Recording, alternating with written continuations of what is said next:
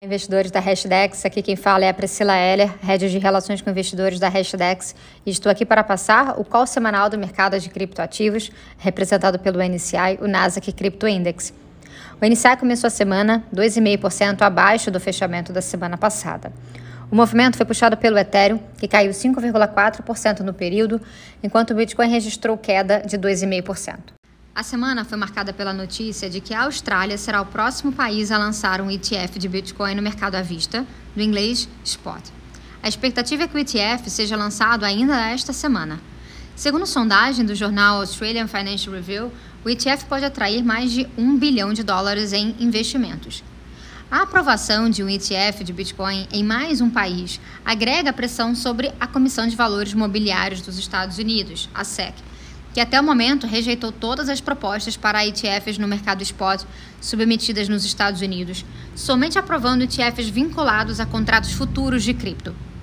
Uma eventual aprovação de um ETF spot nas bolsas americanas é enxergado por muitos analistas como um desenvolvimento que pode impulsionar o novo rally de alta para o preço dos criptoativos. Além do lançamento do ETF, as manchetes também destacaram um relatório do banco de investimentos Morgan Stanley, que citou o avanço das criptomoedas como meio de pagamento. O relatório deu destaque a duas parcerias firmadas pela Strike, uma plataforma de pagamentos de Bitcoin. Através dessas parcerias, tanto a NCR, que processa pagamentos em lojas físicas, quanto a processadora de pagamentos BlackRock Network passarão a processar pagamentos feitos através da Bitcoin Lightning Network, um protocolo de pagamentos que permite transações rápidas na rede do Bitcoin. Segundo Morgan Stanley, as parcerias são relevantes, já que permitem transações em lojas físicas nos Estados Unidos, responsáveis por 85% das compras realizadas por americanos. Enquanto a aceitação de criptomoedas como meio de pagamento promete crescer, o número de bitcoins em exchanges continua a cair.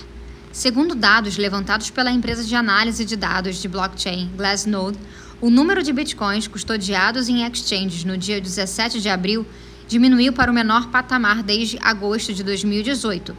O balanço de bitcoins em exchanges decresceu em 20 mil tokens durante a semana, o que representa uma queda de 5% ao longo de 2022.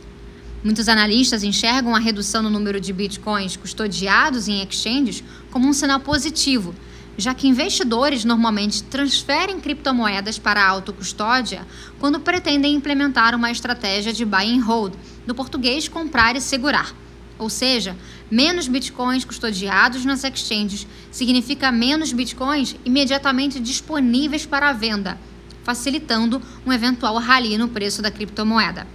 A queda no número de bitcoins custodiados em exchanges ocorre em paralelo à redução da volatilidade de 30 dias no preço do ativo digital, que em abril atingiu seu menor nível em 17 meses.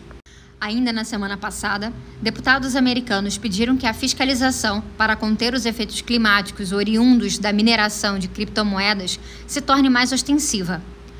O legislador Jared Huffman se juntou a 24 colegas democratas e enviou uma carta à Agência de Proteção Ambiental dos Estados Unidos, pedindo uma fiscalização ambiental mais rigorosa sobre a mineração de criptoativos nos Estados Unidos, país líder na mineração de bitcoins. A iniciativa dos deputados americanos se junta a outras de diferentes países, demonstrando uma crescente preocupação com o mecanismo de consenso de prova de trabalho, conhecido como Proof of Work Usado por criptomoedas como o Bitcoin, o Proof of Work é sua demanda por energia elétrica, a que alimenta o poder computacional dos mineradores, continua a acumular críticos entre os responsáveis pela formulação de políticas públicas ambientais mundo afora.